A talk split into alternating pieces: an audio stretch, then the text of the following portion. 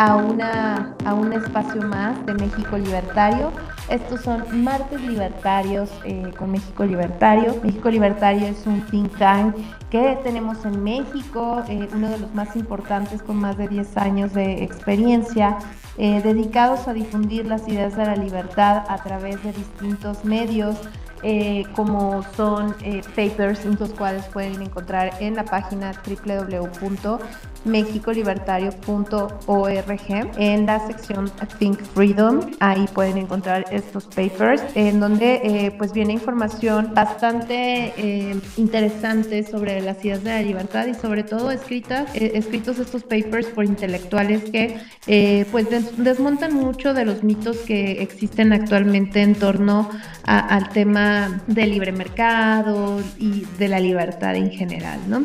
Entonces los invitamos a, que sigan eh, esta página e igualmente las redes sociales de México Libertario. Sean todos bienvenidos y pues comenzamos con este space que tiene por título La captura del Estado mexicano por el crimen organizado.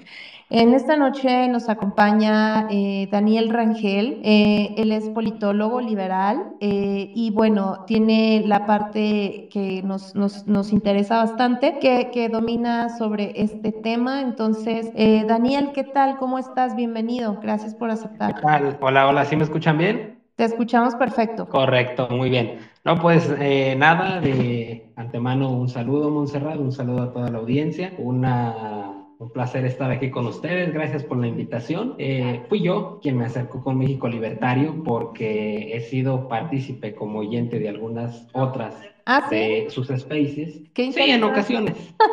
Oye, por cierto, no, no, soy Montserrat, soy Majo. Mucho gusto. Ah, eres Majo.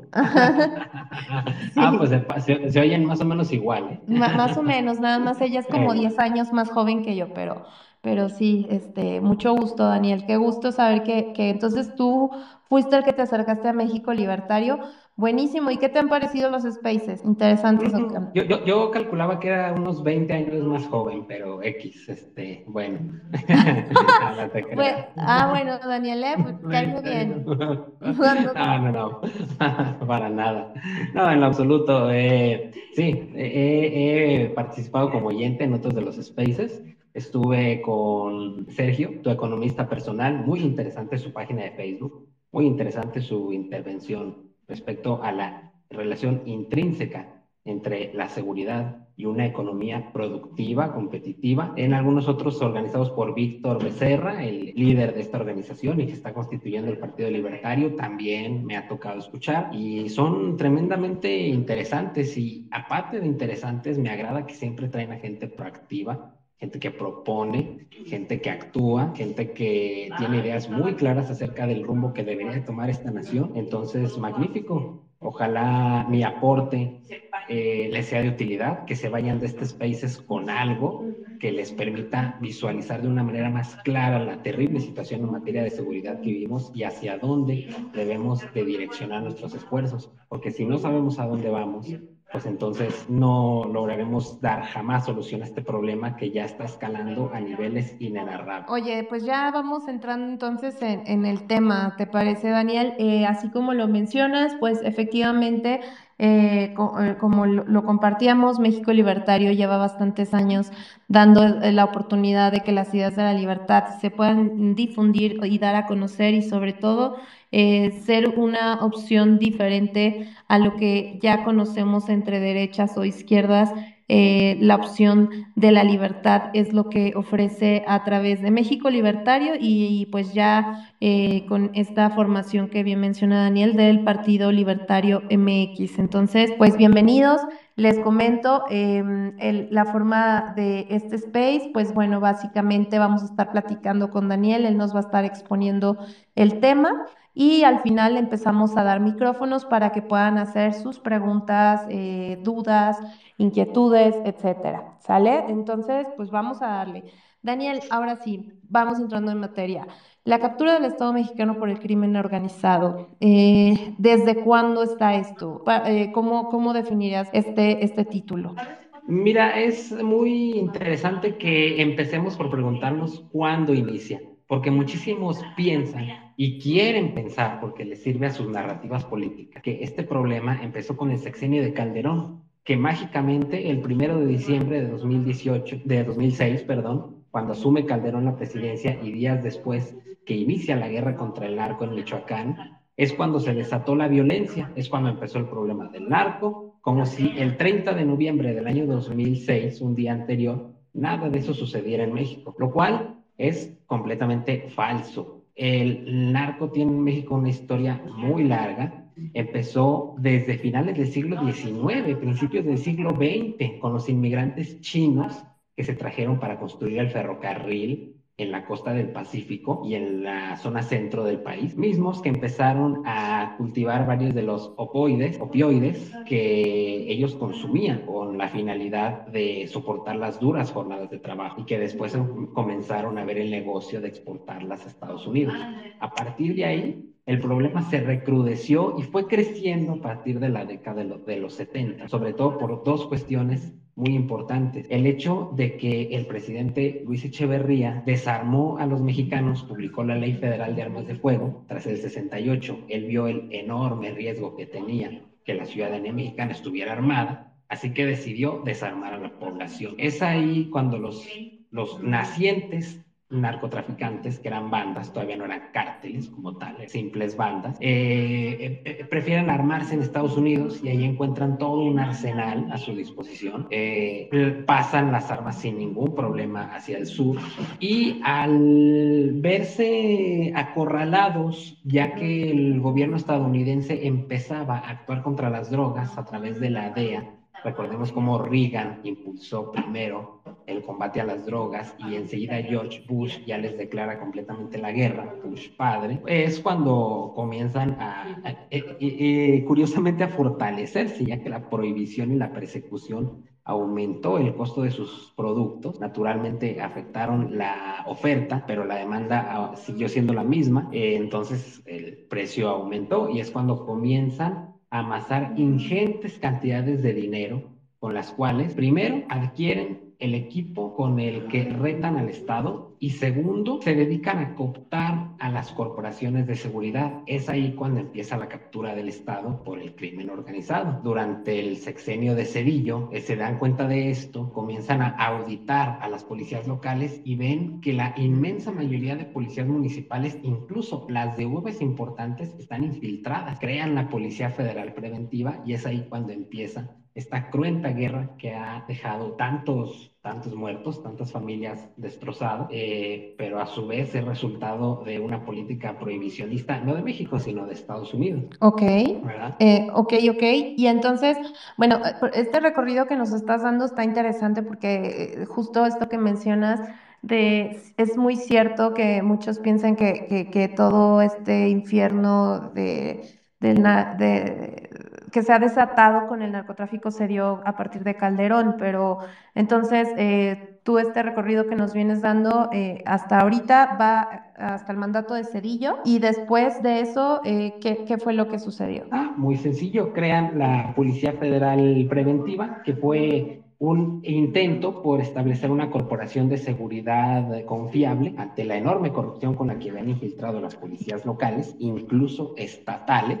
llega Acto seguido, el sexenio de Vicente Fox y la estrategia siguió siendo la misma, asestar golpes no leves, porque eran importantes, pero tampoco sin entrar en una ofensiva total, sin apostarle tanto al uso del ejército, ya que justamente eh, el presidente Fox temía eh, dar inicio a un conflicto a gran escala. Incluso el presidente Calderón cuenta que cuando él asumió eh, las riendas de la transición, luego de ganar la elección, Vicente Fox le comentó, ¿sabes qué? Tú en ese rubro no te metas. Tú no, no se refería, claro, a que los dejara operar con impunidad, pero que no llevara a cabo una ofensiva total. Eh, Calderón, todos lo sabemos, mm, decide...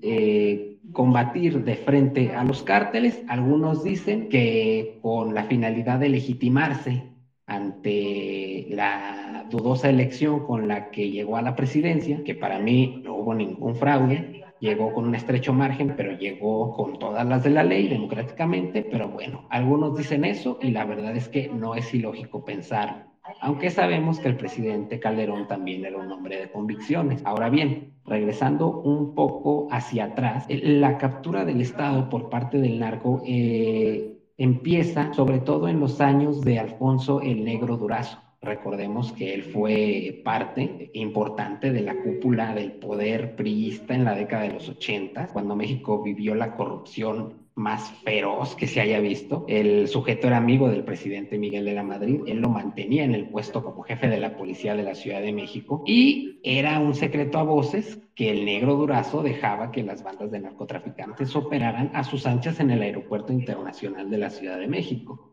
el Benito Juárez. Eh, ese es un punto importante que olvidé mencionarle cuando, cuando hablé del, del presidente Echeverría a los años 70, cuando empezó este problema pero eso es un factor clave porque desde el centro máximo del poder, que era la Ciudad de México, se configuró este contubernio entre poder político y crimen organizado, que después, como un cáncer, se fue expandiendo hasta convertirse en metástasis, eh, hasta haber infectado hasta la última célula de nuestra sociedad. Eh, me parece increíble cómo en, una de las líneas de investigación, ahora en la paliza que le dieron a atlistas en el Estadio Corregidora, fue que resultó un encuentro entre, células del cártel Jalisco con células de Guerreros Unidos. Eh, entonces, eso me parece que ejemplifica perfectamente cómo se llega a capturar al Estado y hasta la sociedad mexicana.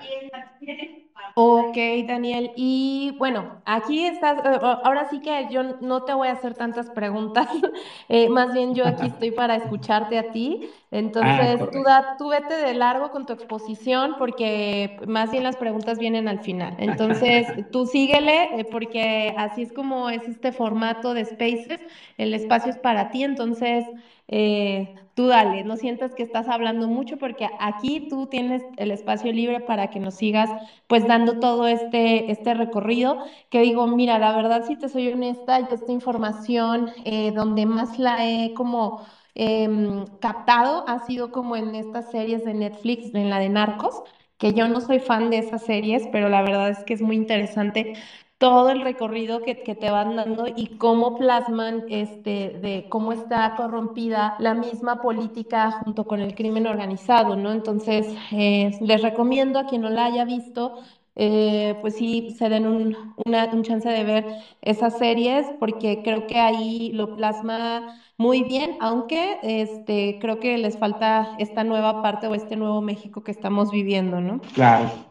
Claro, ah, excelente. Fíjate que justamente decía pausas por si querías agregar algún comentario, pero qué bueno que me dices, entonces me sigo de largo y cualquier intervención que tengas, pues me, me comentas, ¿verdad? Claro, sí, sí, sí. Excelente, muy bien. Eh, correcto, entonces, de ahí, ¿qué sigue? Todos conocemos qué sucedió a partir del sexenio de Calderón.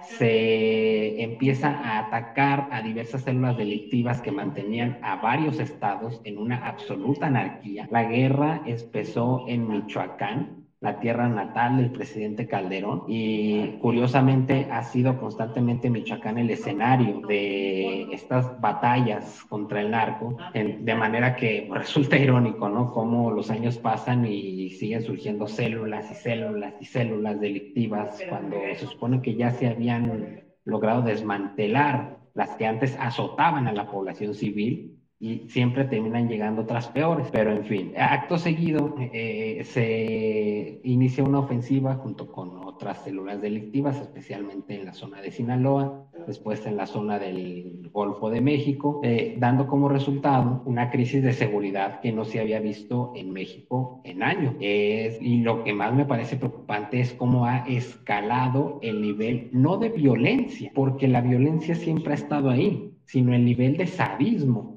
ya no es solamente un simple homicidio, ya los homicidios se han convertido en masacres y las masacres es en el mejor de los casos, porque si no, nos toca presenciar eh, eh, eh, torturas, torturas inenarrables que se capturan en video, nos ha tocado presenciar el asesinato de menores de edad, de niños incluso, y es en este punto cuando uno se pregunta, ¿por qué no se le puede poner fin a esta situación? Y la respuesta es que el Estado ha empezado a ser capturado a partir del año 2018, cuando llega el presidente López Obrador. Fíjense muy bien, el término captura del Estado por el crimen organizado comenzó a popularizarse en el sexenio de Felipe Calderón.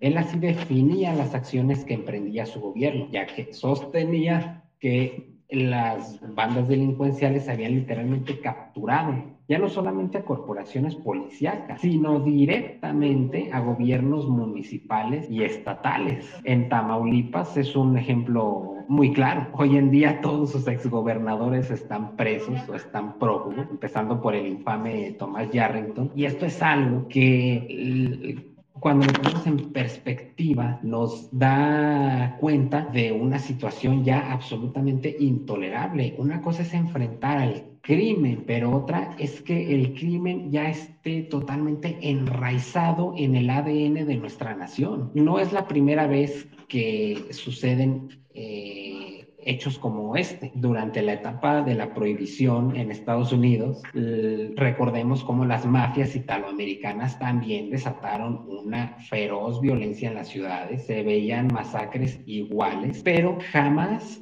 se llegó a ver primero los hechos tan aborrecibles, tan sangrientos que vemos. Todavía esas mafias tenían códigos de conducta, no como los cárteles que ya son absolutamente sanguinarios, que ni los animales llegan a tener ese nivel de crueldad. Y además, los mafiosos jamás llegaron completamente a cooptar a las autoridades. Sí, a policías, a lo mejor a fiscales, pero jamás a corporaciones enteras, jamás a gobiernos enteros. Entonces, esa eso, eso es lo que debe de preocuparnos como mexicanos. Eh, sí, ante el mundo somos ya un país violento, pero más que violento, lo que debe de preocuparnos y ocuparnos es que México no sea ya un narcoestado, una narconación.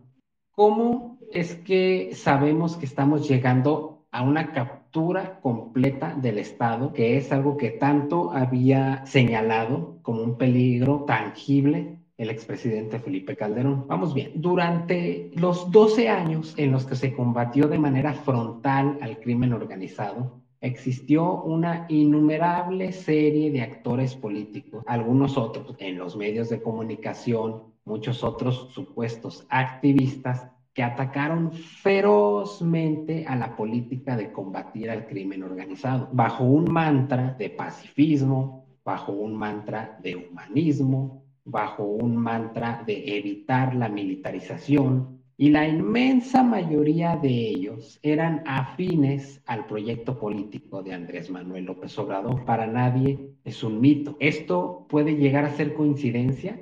Yo sinceramente creo que no. Yo sinceramente creo que una muy buena parte de los que en su momento se quejaban con una absoluta indignación de que se combatiera a los criminales, hoy en día si mantienen un silencio sepulcral respecto a la violencia que vivimos, es porque, sinceramente, a lo mejor voluntaria o involuntariamente, pero terminaron siguiendo a los intereses de los cárteles, porque como lo bien lo señaló el expresidente Calderón en, una, en un evento aquí en Guadalajara en el que un joven lo increpó, lo que más le convenía a los criminales era un presidente que volteara hacia otro lado, que fingiera que no sucede nada, que tratara de negociar con ellos, que los tratara como si fueran empresas debidamente constituidas, dándoles legitimidad yo tampoco pretendo en este Spaces defender a capa y espada traición de Felipe Calderón. Pudo haber cometido errores. Hoy en día su secretario de Seguridad enfrenta ciertos señalamientos, Genaro García Luna,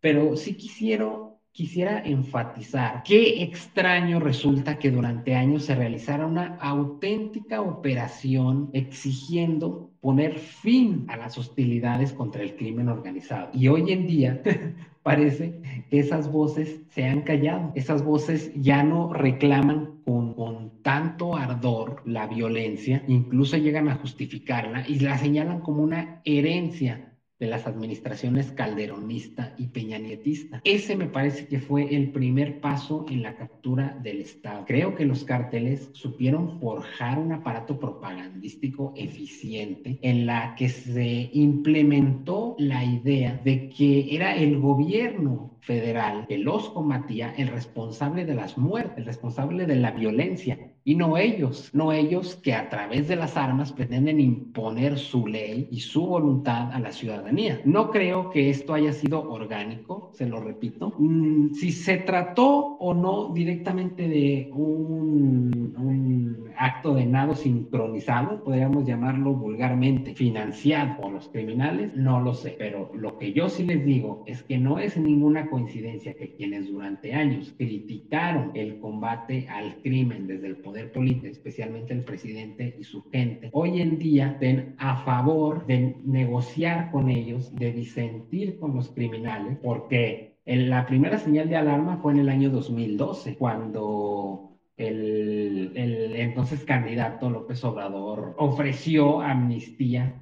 a los criminales, eh, que en su momento generó un enorme revuelo y que a partir de ese punto ya tendríamos que haber sospechado de una complicidad entre grupos delincuenciales y el partido que buscaba el poder. Complicidad que la hemos comprobado en este sexenio. Díganme ustedes si no es absolutamente extraño que el partido oficial Morena se haya hecho con las gubernaturas en la costa del Pacífico mexicano, dominadas por grupos delictivos, el presidente lo haya celebrado al día siguiente, básicamente tratando de decirle a los criminales, cumplí con mi parte, cumplan ustedes con la suya. Y más aún, que se haya documentado como nunca antes en la historia el cabildeo de grupos delictivos a favor de un partido en específico. Ahora bien, muchos se preguntan, ¿cómo puede ser posible que grupos como el Cártel de Sinaloa y el Cártel Jalisco Nueva Generación,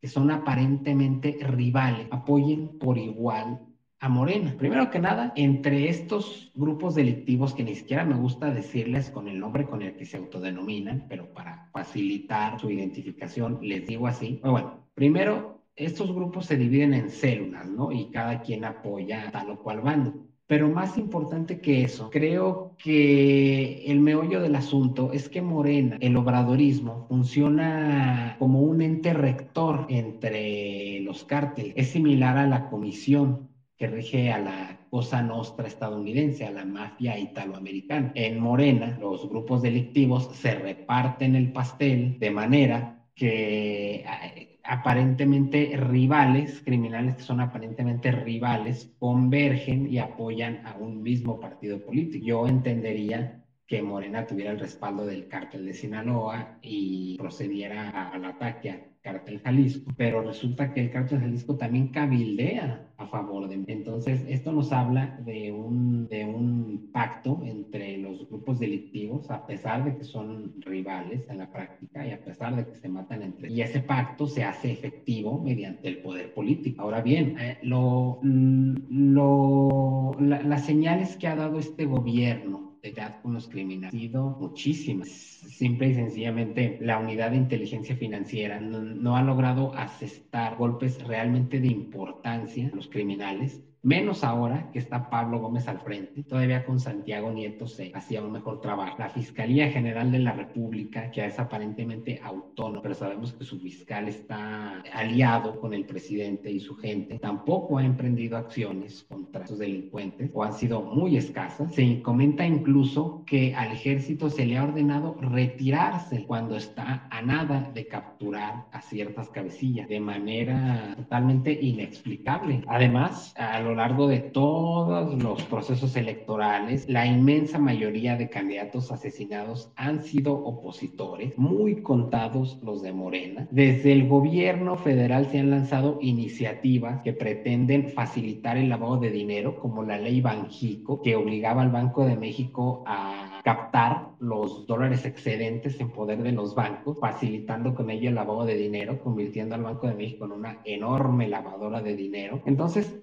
Toda esta clase de, situaciones son coincidencia. Pienso que nadie con tres eh, dedos de frente podría pensar. Entonces, ejemplos hay muchísimos. y en este gobierno no se había visto un nivel así de actos tan descarados que revelan la, eh, el, el, pacto de impunidad entre el poder político y el poder narco, que ya es hoy en día otro, del, otro poder ya no solamente el poder político y el poder económico, también es el poder narco el que influye en esta nación. Eh, además, por otro lado, resulta interesante ver cómo la Guardia Nacional, una corporación de seguridad creada por esta administración en sustitución de la Policía Federal, ha resultado tremendamente ineficiente. La Guardia Nacional triplica el número de efectivos a la Policía Federal. Tiene además un mayor presupuesto, un mayor equipo, tiene, heredó elementos de la Marina y de la Armada que están entrenados en tácticas de combate. Tiene todas las de ganar la Guardia Nacional frente a la Policía Federal. ¿Por qué entonces ha resultado tan ineficiente en el combate a los criminales? ¿Qué es lo que está sucediendo? Primero que nada, no se ha visto a la Guardia Nacional directamente involucrarse en el combate al crimen. Sigue siendo el ejército y la marina, las instituciones castrenses, quienes se dan a la tarea de perseguir a los criminales, aún con la anuencia del gobierno federal que dice que esa no es su estrategia. Y además de eso, la Guardia Nacional se ve implicada en escándalos cada semana. Se decía que la Policía Federal se eliminó por corrupta, pues la Guardia Nacional la supera ampliamente en corrupción porque sus elementos se han visto involucrados en extorsiones, en desapariciones forzadas, han abierto fuego contra ciudadanos indefensos, como en Chihuahua, cuando murió una activista en favor de el agua, recordarán ese caso el año pasado. Y además es que por definición toda la Guardia Nacional parece estar estructurada no para combatir el crimen, sino como para funcionar a modo de guardia pretoriana del presidente. Es una institución tremendamente ineficaz.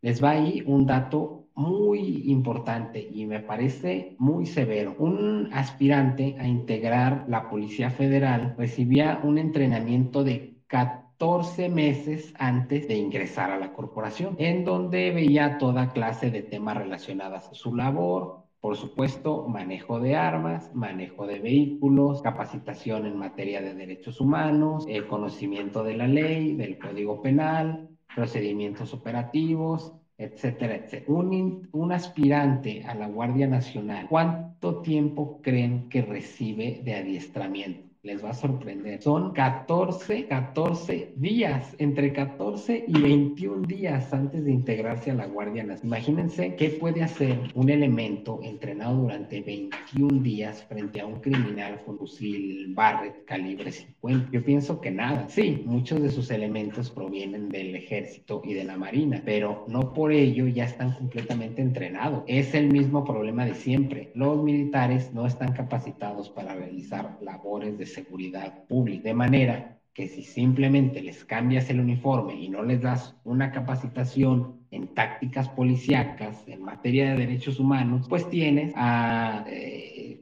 efectivos que sí tienen una amplia experiencia en tácticas de seguridad, en combate cuerpo a cuerpo, combate con arma de fuego, en manejo ofensivo, defensivo, pero que no están hechos para ser policía, que no están hechos para combatir la criminalidad, tanto en las calles como al crimen organizado. Fíjense además, inclusive el esquema de colores que presentan las patrullas y los helicópteros de la Guardia Nacional. A lo mejor el ex secretario de Seguridad, Alfonso Durazo, creyó que estaban pintadas de azul por el pan, de manera que las pintó de blanco con cuadros negros a los Black Hawk y a los Charger de la Guardia Nacional. ¿Y qué sucede con esto? Que primero que nada, se vuelven más vulnerables al juego enemigo, ya que se ven desde lejos, tanto de día como de noche, no pierden capacidad de camuflaje en operaciones nocturnas y encima el escudo viola la ley porque presenta una alteración del escudo nacional.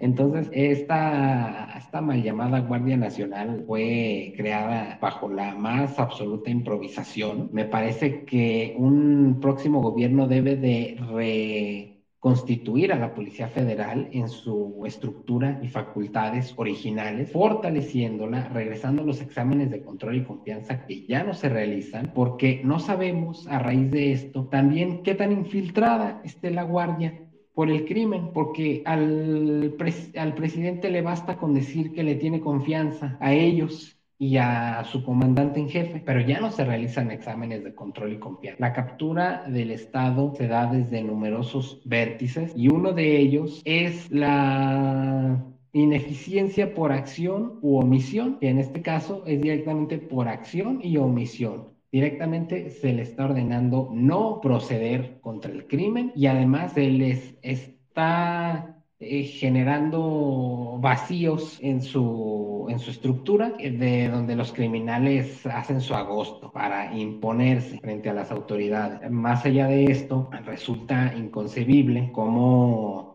desde lo más alto de la cúpula del poder, se pretende justificar incluso las atrocidades que cometen los narcos. ¿Y a qué me refiero con esto? Constantemente el presidente ha señalado que su estrategia de seguridad es combatir las causas. Y para él, ¿cuáles son las causas de, la ola de violencia que vivimos, especialmente en materia de crimen organizado? Las causas es la pobreza y la desigualdad. Eso es una completa y absoluta falacia que se repite muchísimo sin duda, la pobreza y la desigualdad pueden ser factores que coadyuven en que algunas personas integren las filas de la delincuencia, pero no podemos decir que alguien que comete las más inenarrables atrocidades eh, bajo el, mando de un grupo delictivo lo haga porque no tuvo zapatos en cuarto de primaria como pretende hacer creer el presidente. La gente que se enrola en el crimen organizado lo hace porque existe un jugoso negocio de por medio. Es gente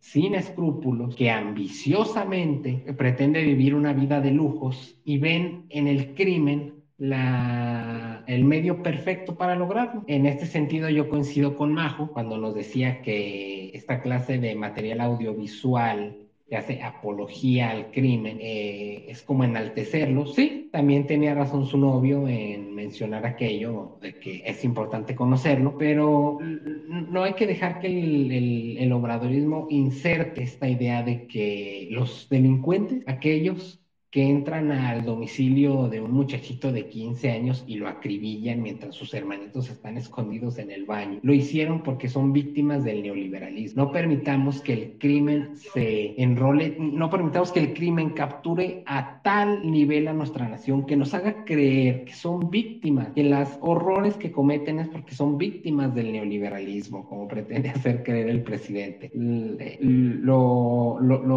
único que podría yo responder ante esto es que es una completa falta de respeto a las víctimas y que con esto se pretende no atender el problema de forma estructural y eficiente. Esa retórica que manejan no puede ser probada y lo que no se puede probar y lo que no se puede medir no sirve. De manera que eh, pongamos nuestra atención en las causas reales. El narcotráfico es un enorme negocio que deja enormes ganancias monetarias y por eso hay tantos dispuestos a jugársela en ese mundo con tal de vivir una vida de lujo. ¿Cuál es la solución a priori? Primer, eh, fundamentalmente la legalización de las drogas, que va muy ad hoc México libertario, y la legalización en Estados Unidos, que es el principal mercado, no la legalización en México. La legalización en México no tiene gran efecto. Lo importante es su legalización en Estados Unidos y su correcta regulación. Pero ya que este es un escenario muy improbable que podría verse solamente a muy largo plazo, no nos queda otra más que librar en México una cruenta guerra contra el crimen organizado. Y si la vamos a librar, debemos hacerla primero apostando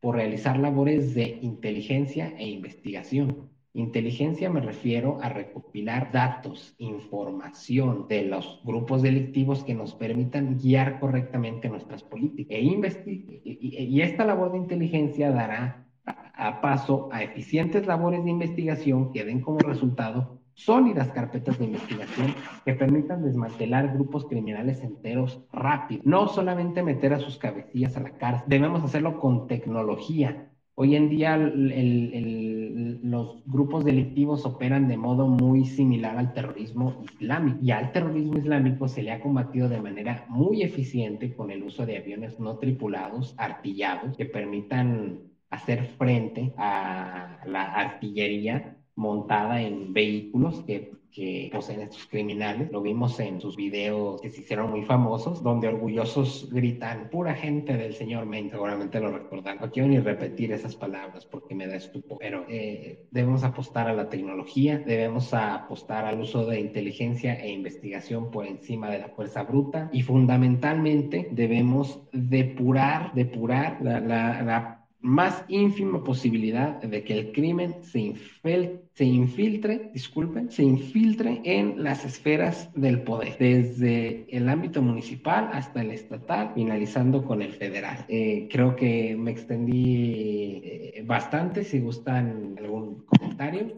antes de continuar. No, hombre, no te preocupes, Daniel, eh, pues estuvo bastante completo. como repito, pues son temas delicados, temas que no se suelen tocar. repito, para mí no es como un tema que me encanta hablar, pero finalmente es una realidad de nuestros países. En general, como Latinoamérica, yo pudiera remarcar o recalcar que, que esto no es único de nuestra de nuestro país. Eh, sabemos que eh, mucho de, de, la, de la fuerza que tienen las dictaduras actualmente desde que cayó la URSS, eh, pues la mayoría de, de, su financiamiento ha sido a través del crimen organizado, que reciben pues todo este financiamiento tanto eh, Venezuela, Cuba, incluso Bolivia, eh, por eso también quieren Colombia. Entonces, eh, va muy relacionado toda esta cuestión que, que, estamos viviendo. Sin embargo, pues los ciudadanos de a pie, los ciudadanos que queremos un México más en paz, en el que podamos ser eh, individuos prósperos, en el que tengamos un futuro, en el que no tengamos miedo de salir a las calles, en el que un policía o, alguien de la Guardia Nacional no te dé más miedo que un criminal, o sea, eh, donde veamos un panorama mucho mejor, eh, creo que es posible, sin embargo, pues como bien lo mencionas, Daniel, una de las soluciones es la despenalización de, de las drogas, pero pues eso va a ser algo bien complicado y mucho menos en Estados Unidos, que son los primeros en, empezar con este tema de la guerra contra las drogas, ¿no? Em, yo pienso que, otra forma también es ver el tema de las drogas no como una cuestión de, de, un problema, sino de como una enfermedad, tratar a las personas que, que, que están sumidas en, este, en esta en estas adicciones precisamente como personas con un padecimiento, no como eh, sabemos que, que, son gente que luego las excluía, las excluimos, este, las vemos mal. Entonces, pienso tal vez que programas más enfocados en ayudar a las personas eh, en esas condiciones pudiera ser. Y bueno, la otra parte también no hay que olvidarla, que, que, que efectivamente la pobreza ha sido también algo muy triste que, que, ha dado pie a que estos grupos criminales se aprovechen de estas personas más vulnerables porque pues ahora están capturando y llevándose a muchos chavitos, muchos niños muy, muy jóvenes, eh, los están enlistando en sus filas, eh, muchas veces ni siquiera voluntariamente, ¿no? Eh, son gente que pues por lo mismo de que están tan expuestos eh, vulnerablemente, pues eh, son fácilmente de ser amagados, amenazados, eh, ubicados, etcétera. Entonces, vivimos una situación compleja en estos temas en nuestro país. Entonces, aunque repito, como en, lo personal no, no es un tema que me encante hablar precisamente porque es muy delicado, creo importante que, que lo que lo hablemos, que lo expongamos y pues eh, gracias Daniel por, por este recorrido que nos acabas de dar. Eh, le, sigo haciendo la invitación para que vean las series completas de Narcos. Eh, creo que ahí retratan muy bien todo, todo esto que nos compartió ahorita Daniel. Y pues bueno, ahora sí vamos a la sección de preguntas y respuestas. Muchas gracias, Daniel. Vamos a comenzar con las preguntas y respuestas. Vayan mandando su solicitud de micrófono, eh, porque en este momento vamos a empezar a abrir micrófonos.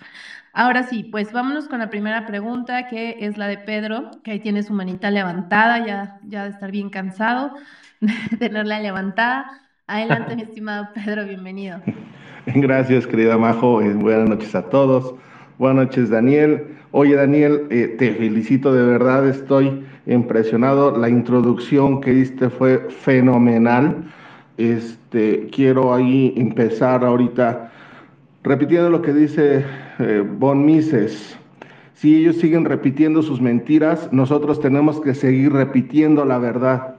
eso de que eh, eh, ahorita toda la gente piensa, cree, porque tantas veces que se lo han repetido, que el, relato oficial, el relato ahorita que, se convierte ya en oficial porque está en el poder, de que todo empezó, en la cooptación del, crimen organizado, este, fue con Calderón, este, la verdad es, es falso, tú lo has expuesto muy, muy bien. Desafortunadamente se nos cortó el space, pero los técnicos van a, juntar los dos y, espero que posteriormente mucha gente pueda escuchar este, todo esto eh, que nos acabas de comentar. Eh, yo quisiera hacerte una pregunta. Bueno, lo dejaste muy claro que, pues sí, la parte fundamental es el prohibicionismo eh, lo, que, nos está, lo que nos ha orillado a, esto, este, al estado actual, ¿no?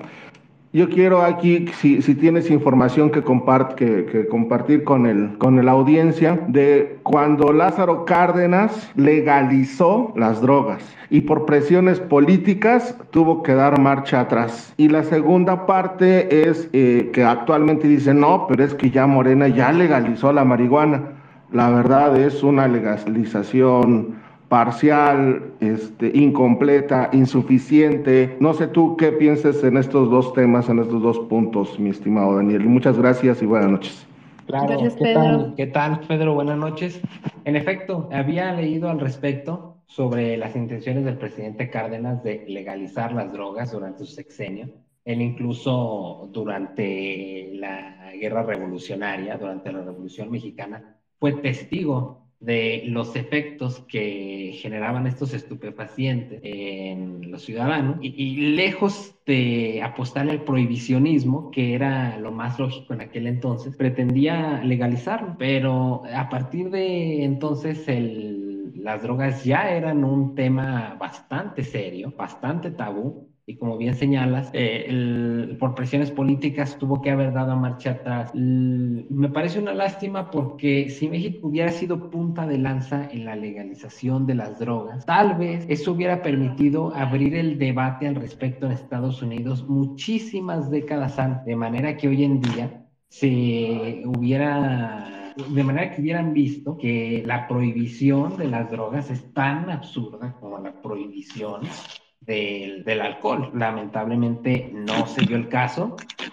Al, respecto de tu segunda pregunta, eh, lo que hizo el Poder Legislativo con el tema de la marihuana efectivamente no es una una legalización, es una regularización, una regularización que incluso abre más espacios para la, la, venta criminal de estos insumos. A ver, hay que entender que el único motivo por el que el Poder Legislativo legisló, valga la redundancia, respecto al tema de la marihuana, es porque la Suprema Corte de Justicia de la Nación se lo ordenó. Desde hace bastante tiempo, ministros de la Corte presentaban proyectos ordenándole al, al Estado mexicano atender este tema. Finalmente, uno resultó aprobado. Entonces, ¿qué hicieron? los diputados y los senadores, pues una ley a media, una ley que no contempla una venta libre de esta sustancia, una ley que sigue criminalizando la aportación de cierta cantidad de marihuana y una ley que me parece su principal pecado es que no tiene por fin afectar la ganancia de los criminales. Toda ley en materia de regularizar o liberalizar la venta de drogas debe de tener por fin afectar la ganancia de los delincuentes, porque es con el enorme flujo de, de efectivo que ganan los criminales con el que adquieren el armamento y el equipo táctico con el cual retan al Estado. Entonces, toda ley en este sentido debe de, tener por finalidad cortar de tajo ese suministro de ganancias. Y no ve a la marihuana como un asunto de,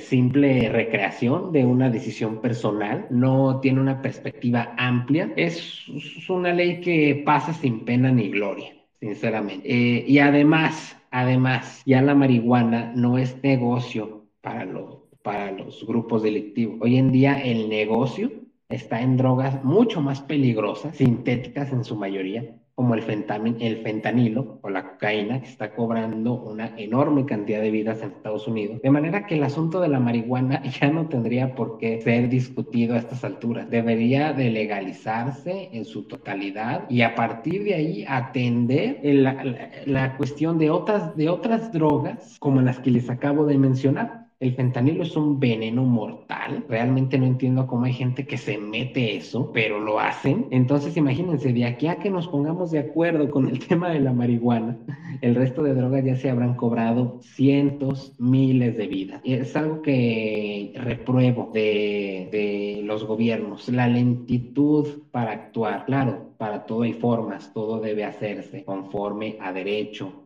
a la legalidad, pero este es un asunto que no puede esperar. Entonces, definitivamente tiene que ser México y Canadá los países que representen una punta de lanza para que Estados Unidos legisle por fin sobre este tema. Sí, Canadá ya está, ya está legalizado al 100%, ¿no, Dani? Este, según yo tengo entendido, no, no sé. Y en Estados Unidos ya hay ciertos estados como, como California, Colorado, Washington. Creo que también ya la marihuana cuando está legalizada. En México, eh, eh, lo que legalizaron es el, el, autoconsumo, bueno, la autoproducción para consumo este, personal o familiar o, o por casa. Este, pero, pero para poder hacerlo debemos de partir o de iniciar eh, de una ilegalidad porque no está permitido importar y comercializar la semilla para la planta, imagínate, ¿no? O sea, este, eh, vamos a, eh, tenemos un, algo que ya nos reguló el legislador, pero se le olvidó pues, que, que para que en, en las casas puedas tú plantar, cultivar y procesar, eh, qué, flojera, tu propio producto, este, se les olvidó que se necesitaba una, una, semilla y la semilla eh, aún sigue siendo ilegal la importación, comercialización y venta de la semilla, ¿no? Sí. Y este... Fíjate qué ridículo, es ilegal la importación y comercialización de la semilla, pero es legal la importación y comercialización de alguno de los activos básicos para producir fentanilo.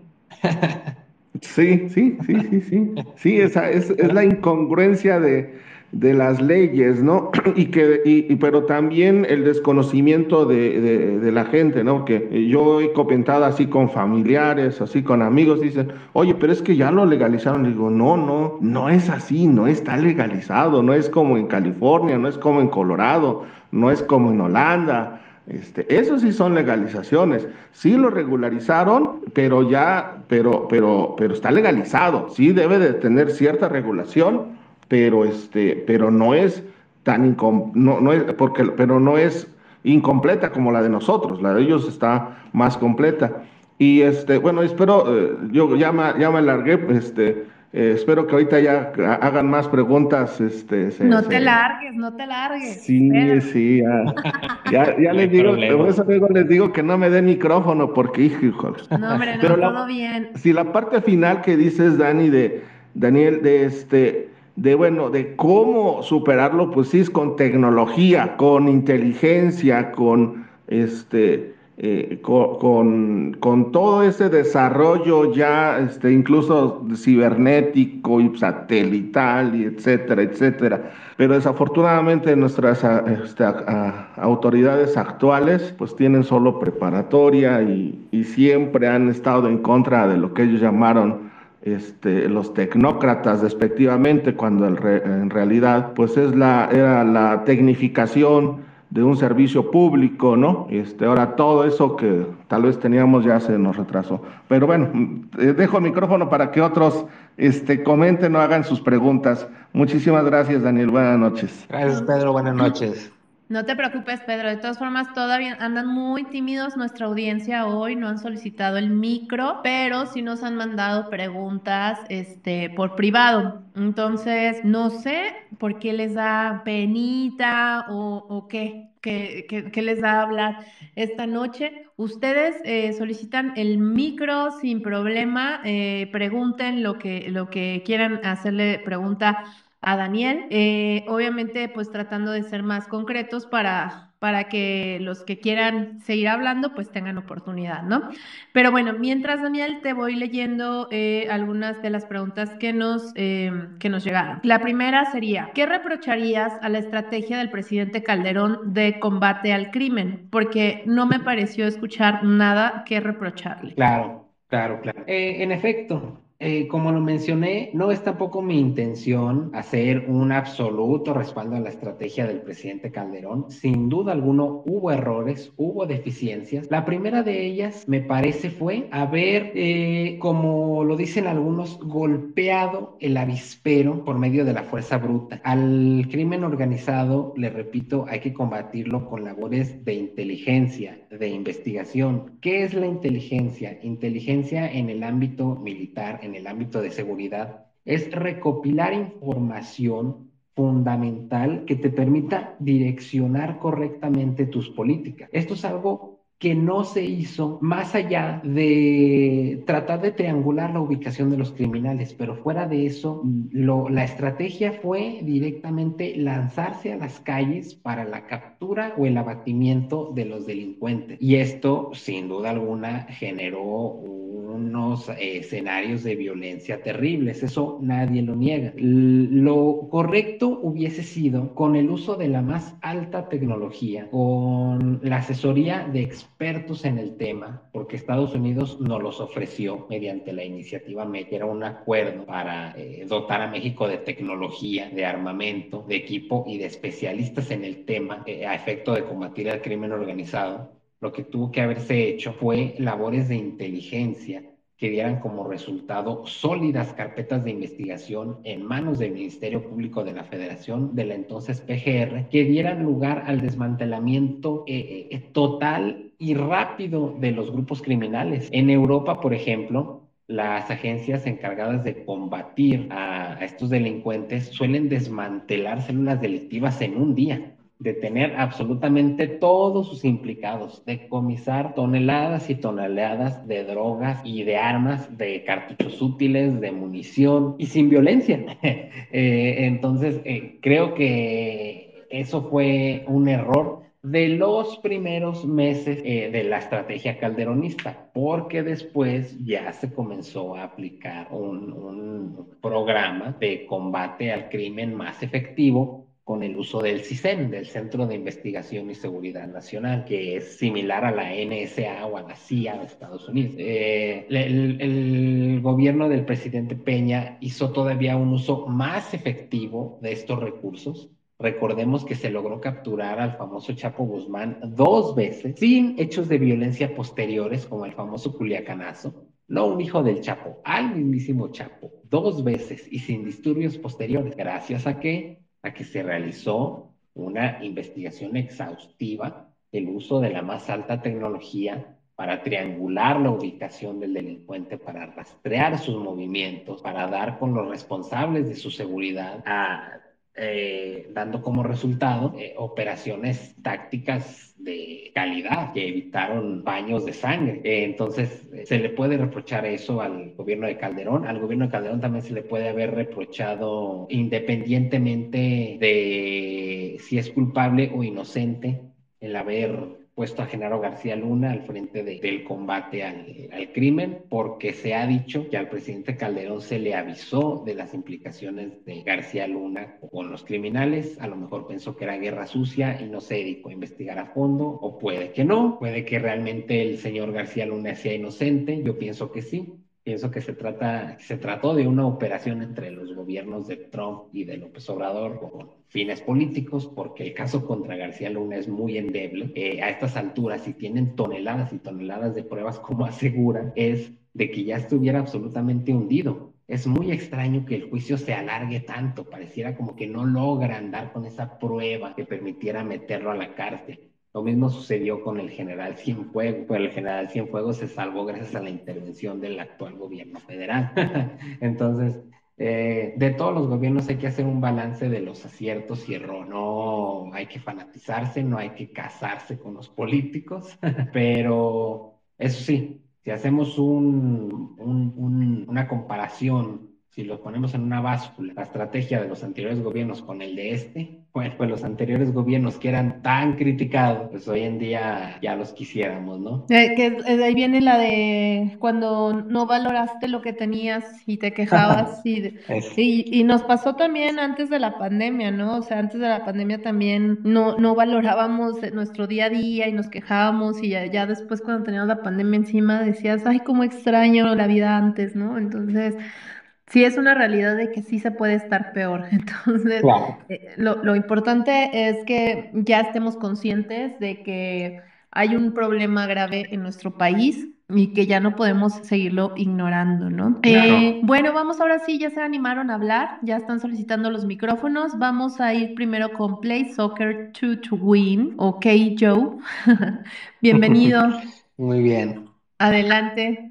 Hola, muy buenas noches. Gracias por el espacio a todos. Este, mi nombre es Quillo. Eh, la verdad es que soy Play Soccer to Win, lo que tú quieras y gustes, ¿verdad?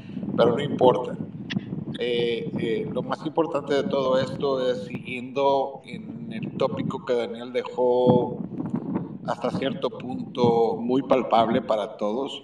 Me extraña, yo acabo de entrar al, al chat minutos y he estado escuchando que no haya más voces que manifiesten el descontento que existe por el actual gobierno estar casado tristemente con las fuerzas negativas de México. Eh, a, mí me consta de manera tecnológica y, y de manera fehaciente que en la ciudad de Tijuana hay un búnker de tres pisos donde se han construido los mejores motivos de inteligencia. Este fue el sexenio, eh, eh, a finales del sexenio de, Calderón y al principio del sexenio de Peña, porque no fue fácil construirlo, este, para poder hacer un método de inteligencia para el gobierno mexicano, no tener que depender solamente de nuestra relación con la DEA, que es muy fuerte o era muy fuerte en ese tiempo.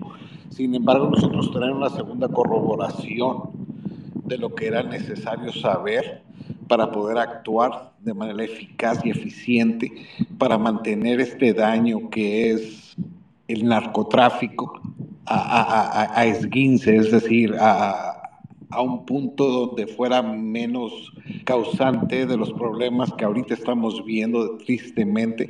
Pero ahora lo que ha pasado, siento yo, es que ha habido un matrimonio entre la política, y a la política me refiero a los partidos, y, no quiero decir solamente fue Morena, porque a lo mejor hasta cierto punto ha habido otros partidos que han tenido eh, eh, eh, esa ineficacia de distanciarse de lo que es lo, lo más brutal para nuestro país. Pero la verdad es que se siguen viendo masacres de manera regular. Hay estados que están más afectados que otros. Yo soy tamaulipeco en Tamaulipas las cosas han pasado como ustedes no tienen ni idea. Yo de manera personal he visto campamentos de adiestramiento y no porque yo quisiera verlos, pero porque me tocó. Hubo un 73% de abandonamiento de, la agricultura en el estado de Tamaulipas porque mi familia y mis padres son agricultores. Se tuvo que abandonar el campo porque se,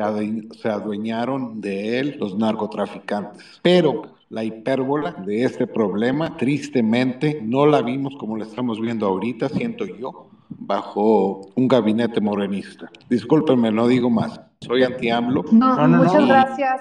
No se trata de eso, no se, no se trata de eso, pero eh, siento que está acentuado en estos momentos esa, eh, eh, ese conllevado relación y lo hemos visto en las urnas. No, no, no, este, gracias por tu participación, mi estimado. Inclusive has tocado un punto diametral muy importante que olvidé completamente, que es cómo familias enteras han tenido que abandonar sus hogares ante la investida de los cárteles. Hace un año, el comandante en jefe del Comando Norte del Ejército de los Estados Unidos, que se encarga de la seguridad en la zona de Norteamérica y el Caribe, mencionaba que el 35% del territorio nacional mexicano está dominado por el crimen organizado. Inmediatamente el gobierno federal, el gobierno obradorista salió a negarlo todo, se indignaron, dijeron que no era verdad, que el, era una completa exageración, que había paz, que había bienestar, las mismas frases de siempre. ¿Qué es lo que vimos hace unos días? A familias enteras abandonando sus hogares en Zacatecas. Ya no solamente por estar en medio de un fuego cruzado entre dos grupos, delictivos, dos grupos delictivos, sino ya directamente porque así se los exigen los criminales. México, decían hace unos días, no es tierra de conquista de Europa, pero sí es tierra de conquista de los criminales. Le exigen a la gente irse de sus hogares y es la impunidad, es tal la desfachatez con la que este gobierno les permite trabajar que le ponen a esa gente militares para que vayan y los escolten y saquen sus pertenencias de sus hogares. Díganme ustedes si eso no es un estado fallido, es un estado capturado por el crimen. Y eso no lo podemos tolerar. A mí me resulta indignante que este gobierno asegure que su prioridad es mantener la paz y salvar vidas. Discúlpenme, pero como bien lo dijo Winston Churchill, el que se arrodilla para obtener la paz se queda con Sion y con la guerra. No podemos tratar de negociar con estos delincuentes. No entienden de razones. Con un cáncer no te puedes sentar a platicar. Y si lo haces, no esperes menos que una paliza, que una humillación y continuar con el problema recrudecido porque ya los has empoderado. No puedes salvar vidas a punta de humillarte, de humillar a toda una nación. Nuestro país nació con la encomienda de luchar contra las tiranías, no solamente extranjeras, sino la tiranía de criminales que con la fuerza de las armas pretenden adueñarse de nuestro país. Entonces, eh, te agradezco esa, esa intervención, mi estimado, y un saludo hasta, hasta tierra. Gracias. Continuamos entonces, Daniel. Eh, vamos ahora con Antonio. Antonio Tapia, bienvenido. ¿Cómo estás? Adelante. Hola, buenas noches. Muchas gracias. Hola Daniel. Este, solo recapitulando un poco, creo que sí es importante, ya que salía tema lo del general Cienfuegos, pues también no dejar pasar que estuvo como invitado ahora en el AIFA, ¿no? Creo que es importante decir eso. Este, y otra, mi pregunta va en el sentido que precisamente de la preocupación del Comando Norte, del este, del ex eh, fiscal eh, William Barr. ¿Cuáles son los pros y los contra de una clasificación de los eh, narcos como grupos terroristas? Por supuesto. Oh, es, es una excelente pregunta. Clasificar a los cárteles como grupos terroristas es algo que propuso el presidente Donald Trump tras la masacre de la familia Levarón. Otro de los hechos de violencia que nos dejaron asqueados al punto del vómito, de ver la crueldad con la que actúan.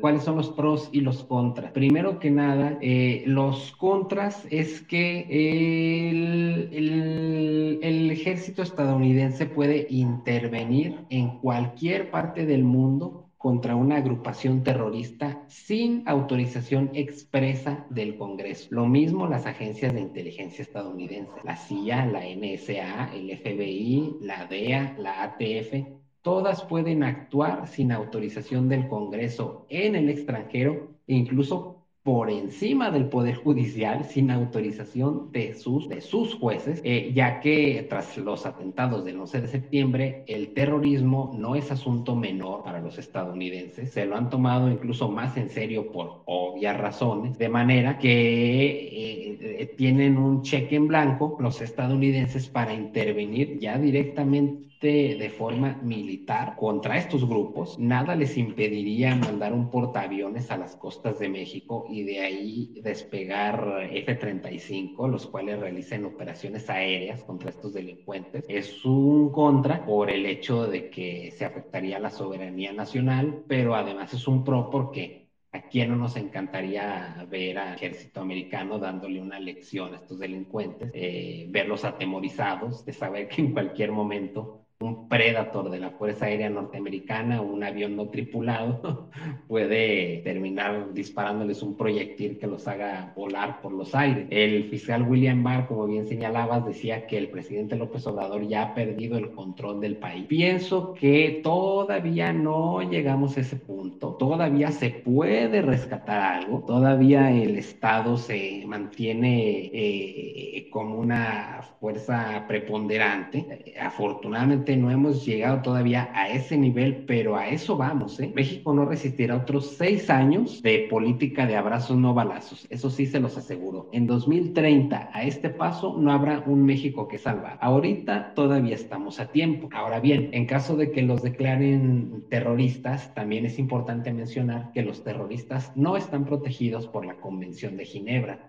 que regula las leyes de la guerra. A los terroristas no se les toma como combatientes de una guerra, no se les toma como soldados a los que se les debe de respetar sus derechos humanos. En este sentido, si se les clasifica como terroristas, las fuerzas de seguridad estadounidenses tendrán un doble incentivo para intervenir directamente en nuestro país. Puede ser pro, puede ser contra, dependiendo de que también se coordinen con el gobierno mexicano de qué tanta voluntad haya del gobierno mexicano para dar, eh, para aniquilar a estos grupos criminales, como lo decía el presidente Donald Trump, eh, y si me preguntas si conviene clasificarlos como terroristas, yo diría que sí, porque no podemos ser tibios ante este asunto. No puede haber medias tintas. Te digo, grupos criminales eran los del prohibicionismo en la década de los 20 en Estados Unidos. Eran mafiosos como Lucky Luciano, como Al Capone, sujetos que Claro, cometían homicidios, algunos incluso escalaban a masacres, como la famosa masacre del día de San Valentín, pero todavía tenían un cierto código de ética, no se metían con inocentes, con mujeres, con niños,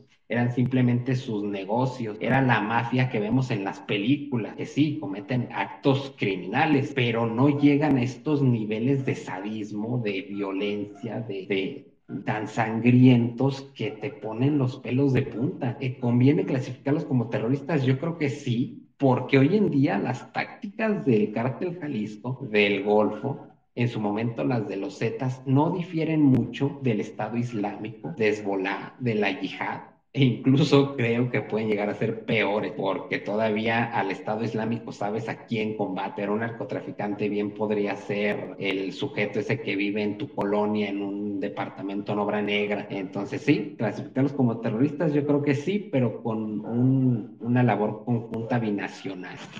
Muchas gracias, Antonio y Daniel. Continuamos eh, con la ronda de preguntas. Eh, Ahora vamos con Fernando Salazar. Bienvenido, Fernando, adelante. Hola, Majo, gracias. Oye, Daniel, una pregunta. Fíjate que he visto en varios este, espacios de opinión y alguna vez incluso escuché al presidente Calderón hablar acerca de, la, de, los, de cómo se llevaban los vuelos de esta red de narcotráfico con Sudamérica. Y pues ha sonado mucho esta onda de que entre Bolivia y Venezuela y ahora con este gobierno, pues parecería como que hay evidencia de que está, e, es un, o sea, si es un narcogobierno voluntariamente así guiado, pero además asociado con otros. ¿Qué, podrías decir tú al respecto? Claro, eh, fíjate que se llegó a manejar la versión de que el reciente vuelo de Conviasa entre el AIFA y Venezuela era con la finalidad de facilitar el trasiego de drogas. Déjame decirte que no es una afirmación descabellada, es perfectamente plausible. El Departamento del Tesoro de los Estados Unidos ha calificado a Conviasa, a la aerolínea estatal venezolana, como traficante de drogas, como facilitadora del lavado de dinero. Entonces, no es descabellado. Y esto nos remite a lo que les comentaba hace tiempo, de cuando el negro Durazo, el secretario, el, perdón, el director de la policía de la Ciudad de México en los 70, precisamente hacía eso, facilitar el trasiego de droga por vía aérea.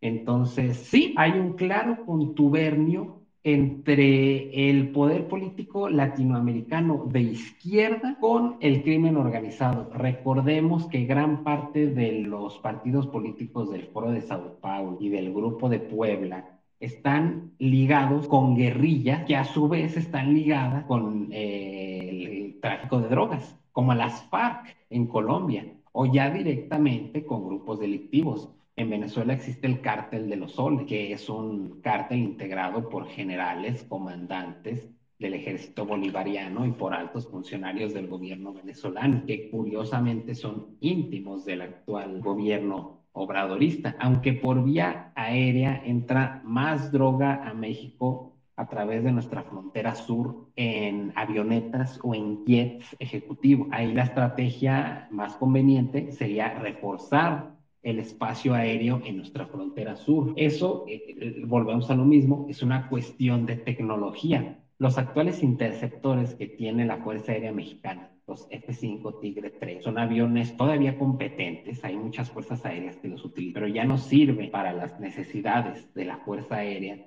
en materia de salvaguardar nuestro espacio aéreo. Ya conviene una renovación en ese sentido. Lo más plausible podrían ser los F-16 eh, fabricados por Lockheed Martin en Estados Unidos, que para los estadounidenses ya no sirven, pero que para nosotros eh, serían excelentes, eh, o lanzar una licitación en la que compitieran, al igual que han competido en otros países como en Brasil o Chile, fabricantes de aeronaves y elegir el que mejor se adapte a la necesidad de seguridad mexicana. Se me ocurren varios candidatos, el TAP Gripen de Suecia, el Dassault Rafael de Francia, eh, Dudo mucho que pueda competir Rusia en las actuales condiciones, pero el MiG, el MiG-35 también es una muy buena opción en materia de intercepción o ya de ahí podemos soñar incluso con el, una flotilla de F-35, pero ya sería excesivamente caro. Entonces, este, eh, eh, entonces, disculpen, este, me interrumpí un momento, pero... No te preocupes. hay, hay, hay toda una hay toda una, hay todo un contubernio entre, entre grupos delictivos con la política latinoamericana de izquierda y, y, esto es un, es un, ¿cómo lo puedo llamar? Una estructura destinada a capturar a nuestras naciones, desde México hasta Argentina, y que debe de ser combatida con toda, con toda nuestra fuerza. Por eso cuando se armó el escándalo de que el PAN trajo a Vox a la Cámara de Senadores, eh, créanme que su servidor, al igual que muchos de nosotros aquí presentes, que nos consideramos liberales o libertarios, no comulgamos con partido conservador como Vox, pero creo que sí comulgamos con la Carta de Madrid, la cual describe exactamente lo que acabamos de ver en México, una estructura financiada con dinero del tráfico de drogas destinada a capturar nuestras naciones y empobrecerlas, saquearlas. Creo que en eso estamos todos de acuerdo, seamos liberales o seamos conservadores. Eh, entonces, sí valdría la pena que primero nos deshagamos de este cáncer y ya después ahí sí resolvamos nuestras diferencias en cuestiones sociales como el aborto, el matrimonio LGBT, que son simples pleitos morales comparados con asuntos económicos o asuntos de seguridad que son realmente importantes. Pero, ¿sabes qué, Daniel? Lamentablemente el tema es de que la mayoría de votantes que tenemos este, actuales, eh, pues son jóvenes y a los jóvenes esos temas eh, son los que más les llaman la atención. Entonces, por eso es que la izquierda ha ganado tanto terreno, si te fijas, en la mayoría de nuestra región Latinoamérica ha tenido este repunte en la izquierda precisamente porque agarraron estas banderas LGBT, feminismo, ecologismo, como si ellos fueran los, los promotores de estas libertades individuales cuando sabemos que, es falso, ¿no? Que, que al contrario, eh, un, un, Che Guevara era un homofóbico, igual que Fidel Castro, toda esta gente, Stalin, eh, eran abiertamente homofóbicos, pero pues ahorita para ganar votos y simpatías de los jóvenes, pues les, les venden estas ideas, ¿no? Entonces sí pienso que es importante este, también como, como libertarios eh, recalcar que, que, las libertades individuales son básicas e, e, importantes al igual que la libertad económica, ¿no? Pero bueno, en tema de seguridad sí eh, es muy preocupante esta situación. Continuemos entonces con la ronda de preguntas. No sé cómo andes de tiempo, Daniel, que todavía tenemos aquí tres preguntas, tres personas esperando. No, no, no, excelente. Adelante, sin problema. Continuamos entonces. Vamos ahora con, eh, no sé si iba primero Único o Marco, pero el primero que abra el micrófono. es Marco, ahí está. Muy bien. Bienvenido, Marco, adelante. Muchas gracias. Buenas noches. Ahí llegué un poco tarde, tal vez se abordaron el tema que voy a preguntar. Si fue así, una disculpa y rato pongo este, pongo otra vez la repetición, la grabación, perdón. Este, Ahorita vimos eh, cómo en Ucrania una situación de guerra permitió a la gente armarse hasta los dientes. Eh, ¿Qué tan loca es la idea o qué tan factible es que en México una de las soluciones, justamente, aparte de la legalización que Pedro comentó hace un rato, eh, obviamente ayuda internacional que también comentaron hace un rato, pero que también los ciudadanos tengamos eh, un libre acceso a, armas independientemente del calibre, ¿no? Porque los, los narcotraficantes ahorita tienen hasta eh, calibres antitanques. Entonces, ¿qué, ¿qué opinas de eso? ¿Qué, qué, eh, Perdón, Daniel, Luis a decir. No, claro, eh, eh, eh, haces una excelente intervención. Fíjate que precisamente cuando di mi introducción mencioné que los ciudadanos en México fueron desarmados a partir del sexenio de Luis Echeverría. Él, luego de ver el enorme revuelo que causó el movimiento del 68, supo de lo peligroso que era para un gobierno cuasi dictatorial como el PRI de los 70 que la gente estuviera armada, ya que antes de 1970 las tiendas de armas en México eran tan comunes como en Estados Unidos.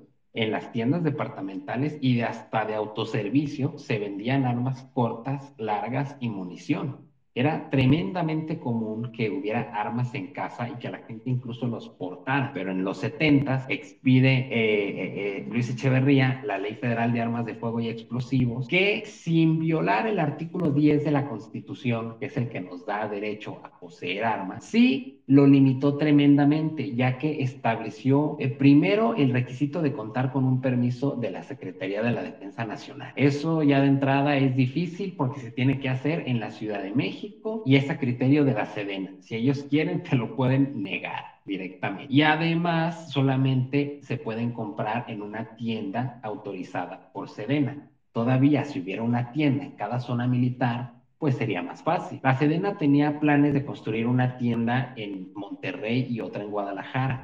De momento no se ha materializado, pero sin duda es parte de la solución que los ciudadanos puedan armarse no solamente contra el crimen organizado, sino además contra el crimen callejero y que no tengan límites de calibre. Claro, no creo que ningún ciudadano necesite un Barrett calibre 50, que es un, fusil antitanque, como el que acabas de mencionar. No creo que necesiten un RPG, pero sin duda pueden llegar a necesitar fusiles de asalto como el AR-15 estadounidense, la versión civil del, del M16, e incluso la Secretaría de la Defensa Nacional fabrica para nuestras Fuerzas Armadas el fusil FX-05 Xiocatl, que significa serpiente de fuego en náhuatl, que es una chulada de arma, ha sido elogiada por los expertos a nivel mundial porque es un fusil de asalto que está al nivel de lo mejor de Estados Unidos y de Europa.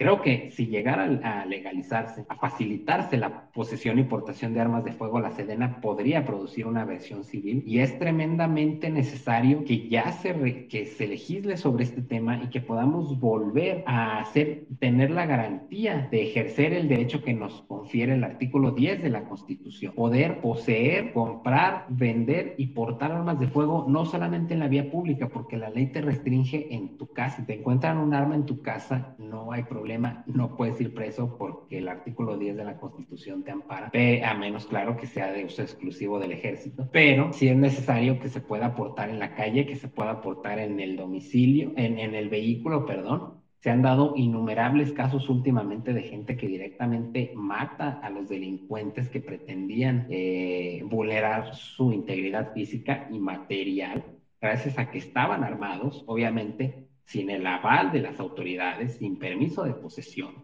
pero estaban armados y han logrado defenderse efectivamente. Claro, sería bastante, eh, no peligroso, pero sí habría que pensársela dos veces antes de recomendarle a la gente enfrentarse directamente a los cárteles porque sabemos que un cártel no es, no es uno, no es dos, no es tres, son centenares de sujetos armados que no, durará, no dudarán en instaurar un reinado del terror en las calles si se ven en la necesidad de enfrentarse con ciudadanos armados. Podría, sería más factible recomendar a la gente eh, portar armas para defenderse de delitos como la extorsión, del cobro de derecho de piso, no tanto para enfrentarse a, grupos delictivos a, gran escala, eh, pero sí, o sea, la cuestión de las armas de fuego es ya altamente necesaria. Eh, piensan muchísimos que si a la ciudadanía se le entrega la posibilidad de defenderse con armas de fuego, el Estado renuncia a su responsabilidad esencial, que es garantizar seguridad y justicia. Lo cierto es que no, al contrario, al entregarles la facultad de poder tener un arma, el Estado reconoce a sus ciudadanos como gente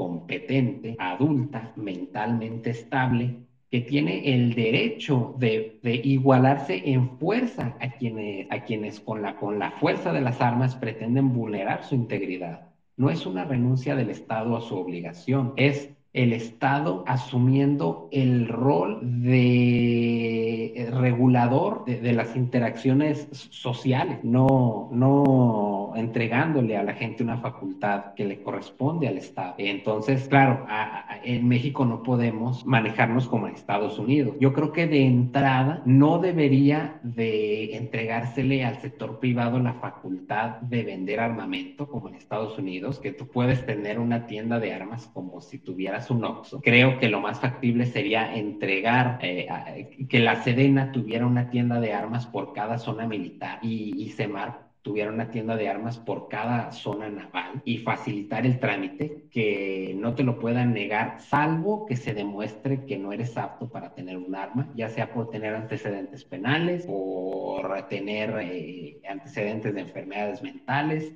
por ser un agresor sexual reconocido o por cualquier otra índole. Eh, ahí sí necesitamos una, una regulación no, no tan liberal, digámoslo así, porque es muy peligroso, imagínate.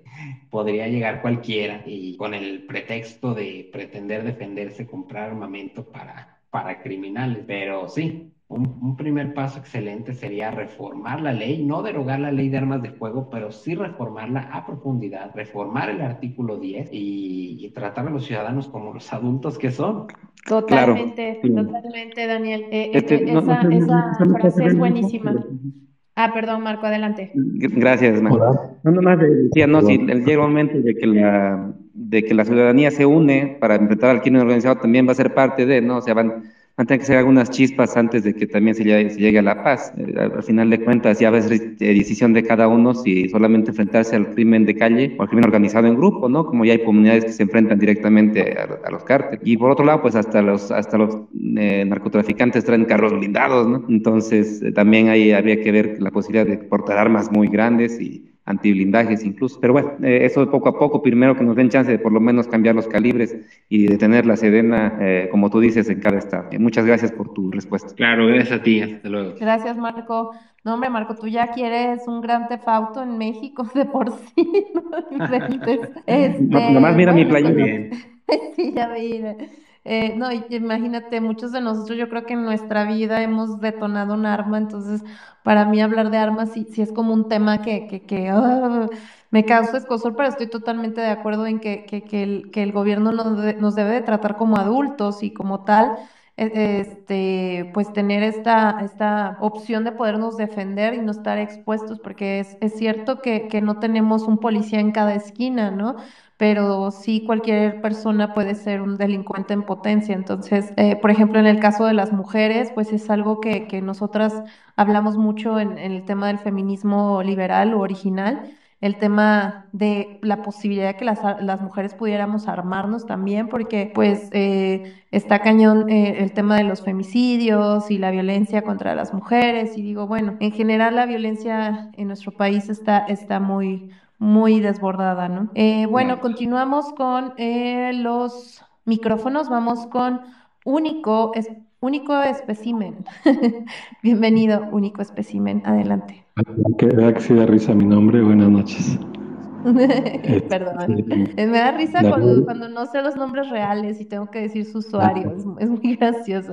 Pero bueno, bienvenido, adelante. Gracias, Daniel. Interesante lo que dices. Eh, no, no, alcancé a oír, no sé si seas especialista en estos temas, pero, pero hay una realidad, ¿no? Y este, el narcotráfico tiene, tiene sus reglas, ¿no? Ya no tan a la antigua, no tocaba niños y mujeres, pero sigue teniendo ciertas reglas. Yo, yo, sigo pensando que nos han hecho creer que ellos son los culpables de todas las matazones y demás. Yo no lo pienso así. Sí veo a muchos, muchos extranjeros, colombianos, venezolanos, nicaragüenses, que, que, para mí son los que andan ahí, ¿no? Digo, ya yo les decía, no sé si en este espacio o en otro, que ya me tocó ver que quien está controlando parte del mercado ambulante en la Ciudad de México son venezolanos, quienes están ahí al tanto para lo de las placas de los taxis son venezolanos, los que andan ahí manejando los recursos eh, a través de, de, los préstamos que te cobran diario, que les dicen que las cuicas, son colombianos, y, muchos de los que, se ven que, han detenido por sus acentos no son mexicanos.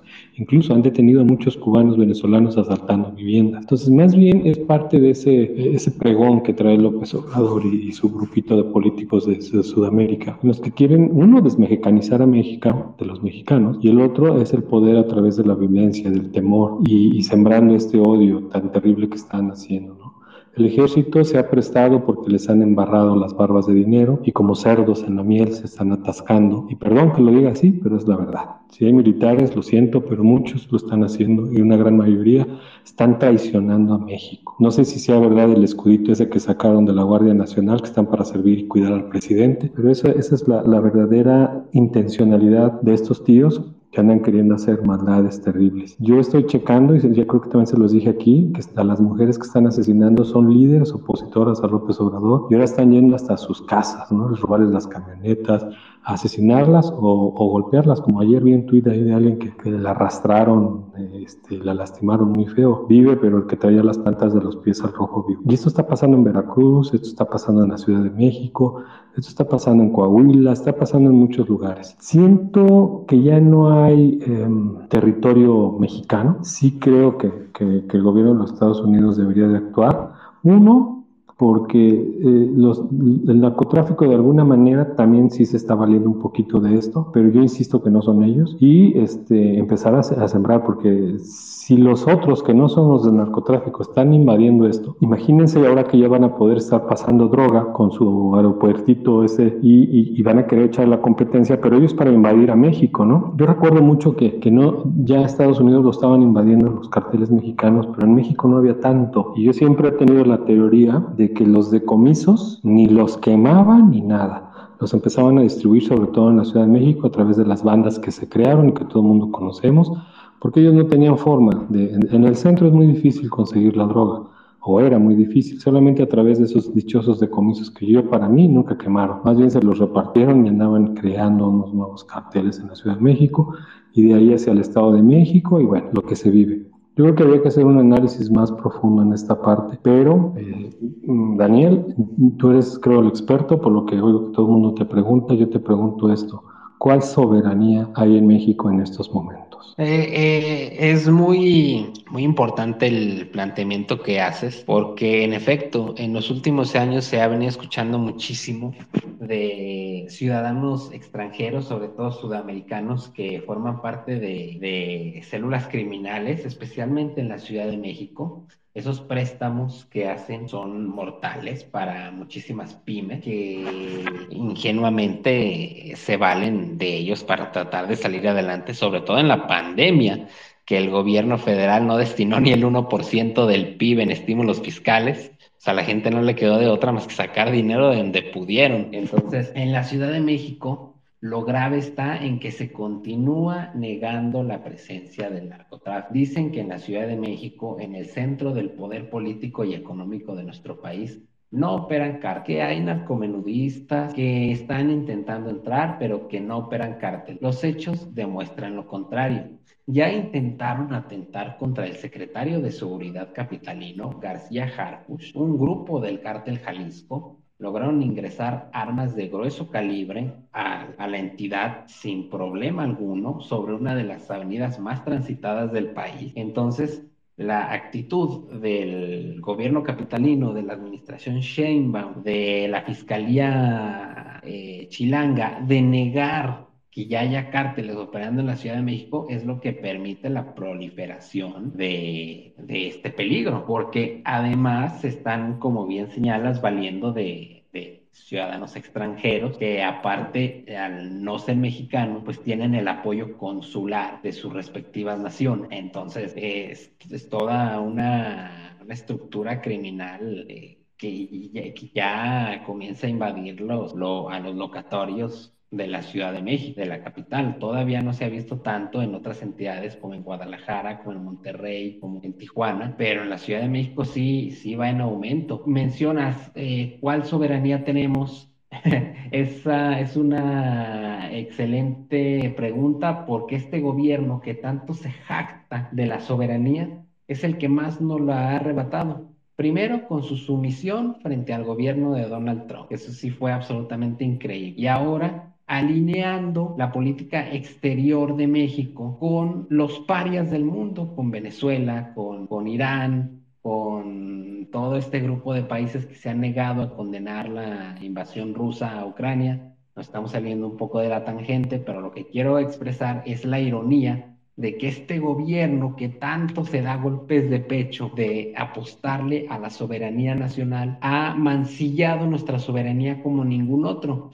Por eso recuerden muy bien esta frase que les voy a decir. Eh, la izquierda, sea cual sea su vertiente, tiene la facultad de hacer realidad aquello de lo que se acusa a otro. Acusaron al gobierno de Calderón de convertir al país en un cementerio y ellos realmente lo tienen hecho, ya no un cementerio, sino un auténtico, una fosa común. Acusaron a la administración Peña de corrupción y ellos han ya igualado, si no es que superado cualquier corruptela cometida en los gobiernos anteriores. Acusaron de utilizar al aparato de justicia de modo faccioso y ellos lo están haciendo. Acusaron de que los funcionarios se daban la gran vida y sus hijos o a punta de, de, contratos energéticos y el hijo del presidente lo está haciendo. Entonces, esa es la médula del gobierno morenista, hacer realidad aquello de lo que acusaron a todos los gobiernos anteriores.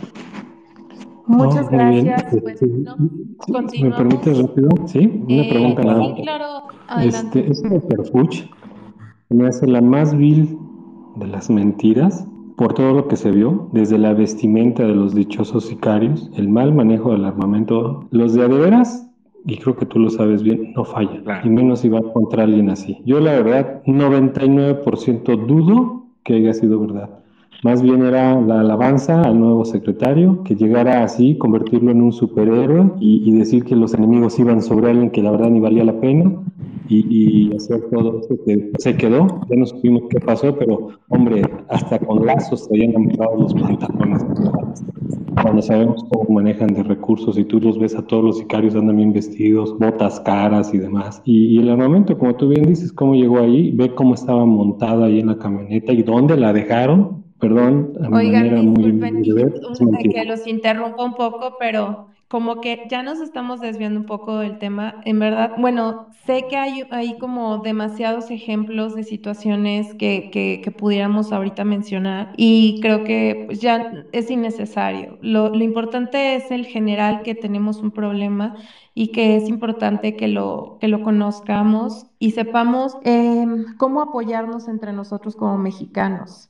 Eh, Daniel ahorita nos exponía distintas soluciones, entonces tal vez orientar un poco las preguntas hacia eso y pues eh, dudas que vayan teniendo también, pero para ser un poquito concretos para que alcancen los demás, ¿sale? Eh, disculpa, único, vamos a pasar entonces con Keyo, que ya abrió su micrófono. Perdón, perdón, este, no podía no robar la oportunidad de darle eco a lo que Uni y a lo que Daniel están diciendo, que es una consternación definitivamente bastante grave para el país. Sin embargo, regresando a un tópico que estaba tomando Daniel, este, hay 14 posiciones del BFPI, que, es, que son los americanos, a lo largo de la frontera, que tienen catalogados todo y cada uno de los vuelos que están llegando a México.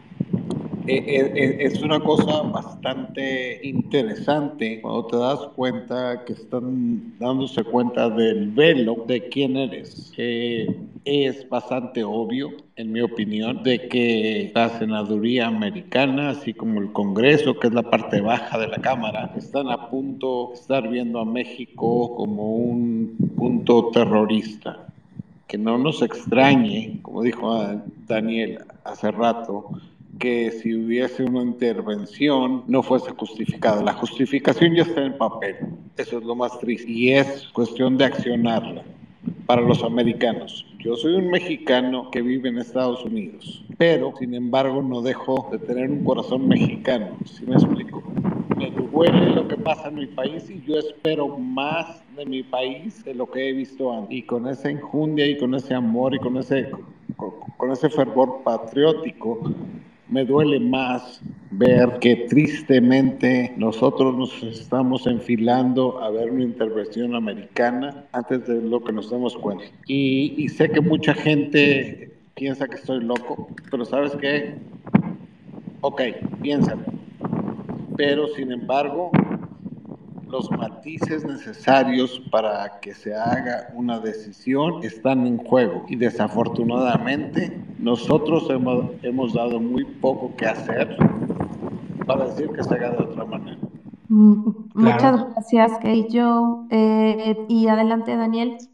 Eh, sí, en, en efecto, lo que menciona nuestro compañero pues va a tono con la preocupación que expresan en Estados Unidos. Yo les comentaba hace poco, solamente un peligro internacional de gran calado es capaz de unir en Estados Unidos, especialmente en las cámaras, en el Senado y en la de representantes, a demócratas y republicanos. Fue en su momento Saddam Hussein, fue en su momento Al Qaeda, fue en los noventas Noriega. Cuando Estados Unidos percibe que algo es realmente una amenaza su seguridad y a su integridad como nación, demócratas y republicanos son un frente unido. ¿eh? Se pueden odiar en otras cuestiones, pero ahí son estadounidenses y ambos enarbolan la bandera del tío Sam. Y es, y, y, ahora el nuevo protagonista de esta unión es el narcotráfico en México y más allá de eso, cómo el gobierno del presidente López Obrador le ha permitido crecer y les ha permitido empoderarse y, y aparte de eso, eh, junto con ello, el presidente va desmantelando las instituciones republicanas, democráticas y, de administración pública. Eh, entonces, pronto van a tomar acciones porque no es cosa menor. Ya hemos escuchado a Ted Cruz, uno de los principales miembros del Partido Republicano estadounidense. Días antes escuchamos a Anthony Blinken, el secretario de Estado, que es demócrata. Eh, eh, días antes habíamos escuchado a otro importante legislador republicano hispano,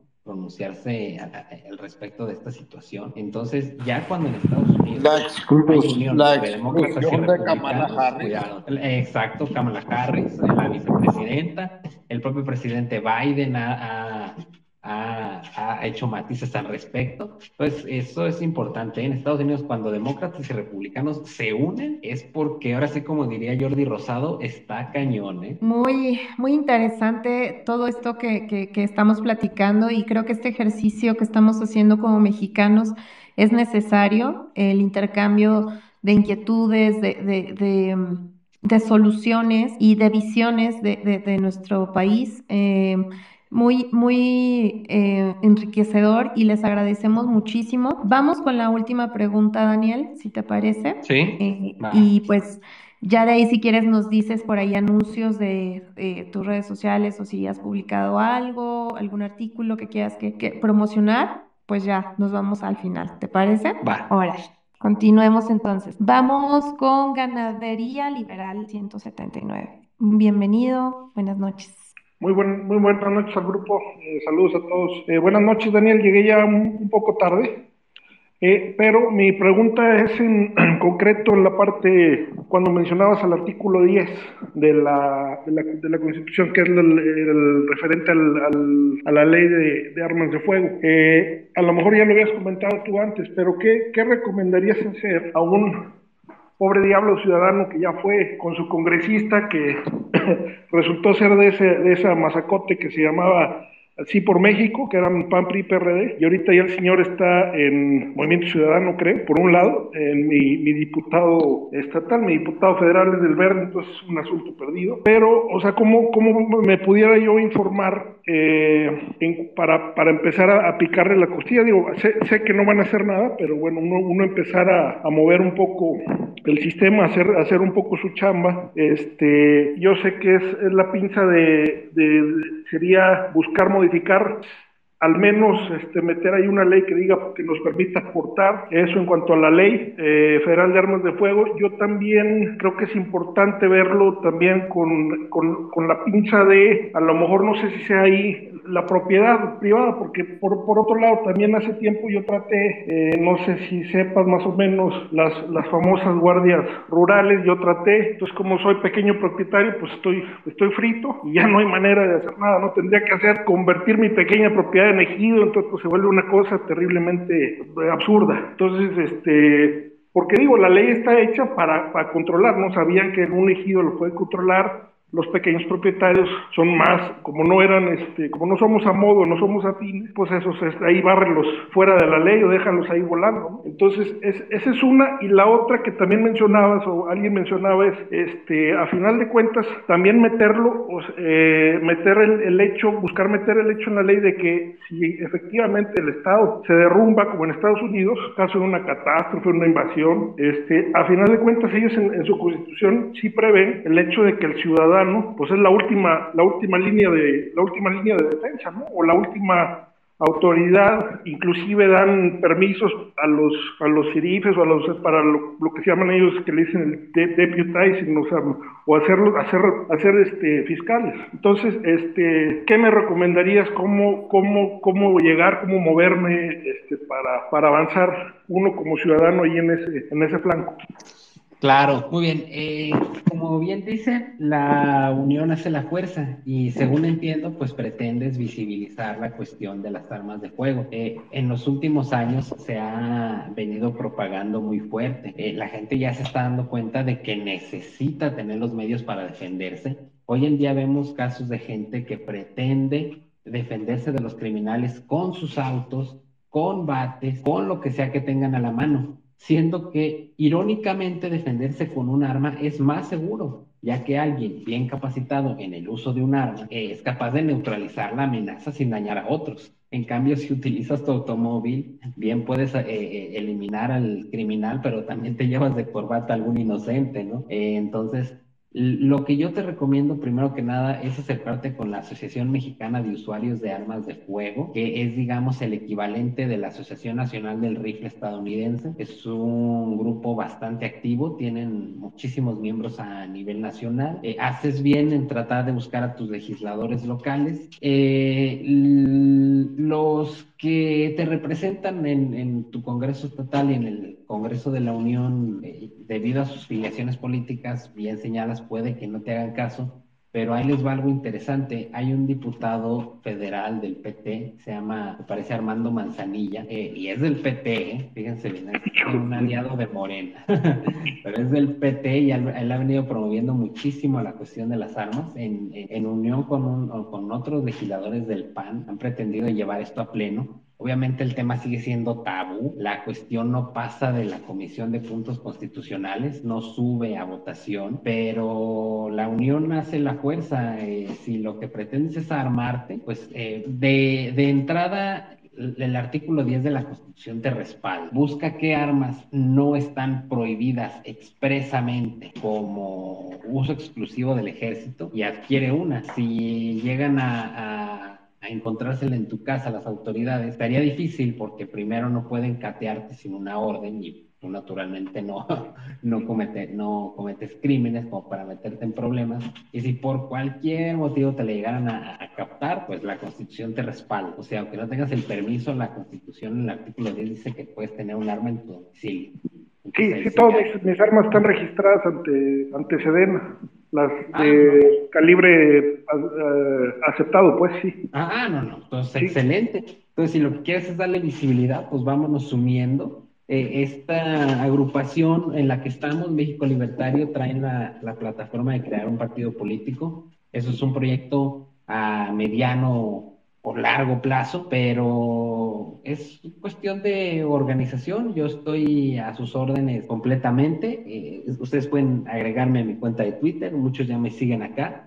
Y pues primero que nada te felicito por, porque a pesar de que tú ya estás amparado ante la ley, tienes tus armas ante Sedena, pues buscas que más gente pueda contar con este privilegio, porque es un privilegio. Eh, eh, este, el, el Estado mexicano ha hecho de un derecho que es el portar armas un privilegio. Eh, entonces, excelente. Eh, vamos integrando a, las organizaciones de la sociedad civil, hay que promoviendo en redes sociales, una página de Facebook muy buena que se llama La Primera Línea de Defensa, eh, que además de tratar esta cuestión, de facilitar el acceso a las armas, también son expertos en tiro, son expertos en el uso de estos artefactos. les le recomiendo seguirlos, son, son muy buenos. Y pues adelante, aquí estamos a la orden. Muchas gracias, Nel. ¿Cómo me dijiste que era la, la asociación, perdón? Eh, la asociación es la Asociación Mexicana de Usuarios de Armas de Fuego.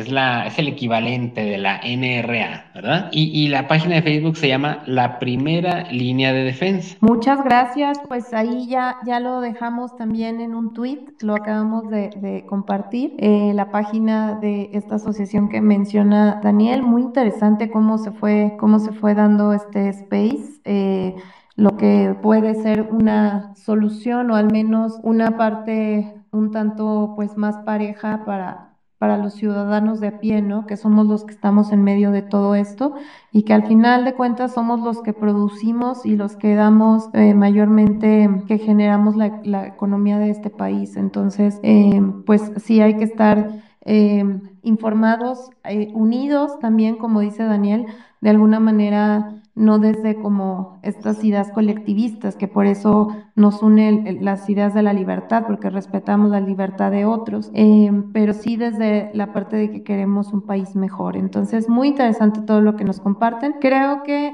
Kay, Joe quiere comentar algo. Tiene la mano levantada. Adelante, Keijo. Eh, perdón, pero yo quería hacer eco de lo que acaba de decir Daniel. Y es de la Constitución nos permite ser autosuficientes y poder portar armas. Punto.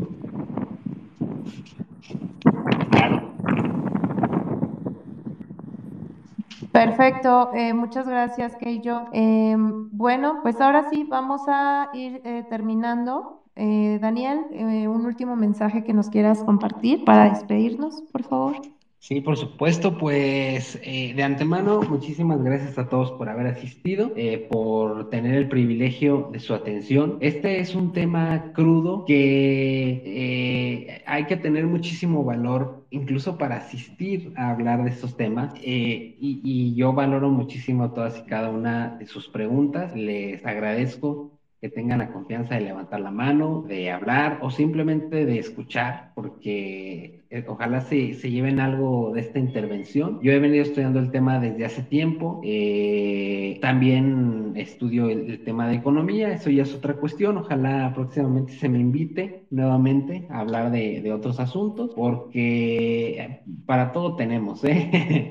fíjense, del avión presidencial, que es otra cuestión muy representativa de este gobierno, podemos sacar muchísimo. Eh, y de eso casi no se ha hablado, porque pareciera una cuestión mundana, pues es un avión, pero de ahí podemos partir para sacar muchísimas conclusiones respecto a la visión que tiene este gobierno del país que quiere ser, que quiere que seamos. entonces, luego hablamos de eso. Eh, pueden seguirme en mi cuenta de Twitter, me, eh, arroba Rangel GDL o en el tweet en la cuenta de Twitter de México Libertario van a encontrar mis, mis tweets. No suelo eh, escribir en ningún lado, sí escribía en, en una publicación eh, independiente, pero no, no suelo escribir a fondo porque creo que Twitter es una mucho mejor plataforma para eso, más espontánea. Oye, Daniel, por cierto, eh, perdón que te interrumpa, pero aprovechando, este, pues yo aquí te presento a, la revista Conexiones que nos está acompañando. Eh, la revista Conexiones es un espacio que le brinda mucho voz a los a las ideas de la libertad. Entonces, por ahí, eh, pues, eh, si los quieres seguir y se quieren seguir mutuamente, pienso que, que incluso un hilo de Twitter eh, vale, la pena ponerlo como en un artículo, ¿no? Porque luego la gente también se da el tiempo de leer ese tipo de, de artículos, entonces pues ahí te los presento en este momento. Y también recordar pues que tenemos la opción en México Libertario, también con los papers intelectuales que nos acompañan distintos especialistas y pues también ahí Daniel podrías entrarle a publicar algunos de tus escritos. Bueno, nada más era hacerte esa invitación, ¿eh? Sí, por supuesto. Acabo de darle follow a, Conexiones. Eh, espero su follow back y excelente. A cualquier eh, sección que gusten invitarme, ya sea escrito, adelante. Precisamente sí tengo varios escritos ahí que podemos publicar, eh, bastante relevantes. Entonces, adelante. Y ya como conclusión, para no extendernos más, pues, les agradezco mucho. Gracias por, el favor de su atención. Estoy a sus órdenes ahí en mi cuenta de Twitter. Eh, tocamos diversos temas, incluso no siempre de política gubernamentales, de relaciones exteriores, también asuntos de automovilismo. Yo le hago a prácticamente todo, entonces Estamos allá a la orden, muchas gracias. Perfecto, Daniel, pues gracias a ti por, eh, por este, este space tan interesante, como dices, eh, que requiere pues esta, este valor para hablar de estos temas, porque la realidad es que los evades. Eh, muchas veces pues es algo que, que es complicado hablarlo, tal vez algo que que nos duele a muchos mexicanos. Sin embargo, también eh, pues el hacernos conscientes de esto también nos vuelve a factores de cambio, ¿no? ¿Qué podemos hacer para mejorar? ¿Cómo desde nuestras trincheras podemos hacer algo. Entonces, creo que eso nos lo llevamos hoy. Eh, espero que hayan disfrutado mucho de este espacio. Recuerden que cada martes estamos haciendo estos martes libertarios por parte del Think Tank México Libertario. Los esperamos la próxima semana. Sigan a Daniel, sigan aquí toda la gente que estuvo Creo que es importante que entre libertarios y gente que creemos en la libertad nos sigamos. Entonces, pues espero que tengan una feliz noche, que disfruten mucho y pues nos vemos en la que sigue. Recuerden, el futuro es libertario. Hasta la próxima. Hasta la próxima, buenas noches.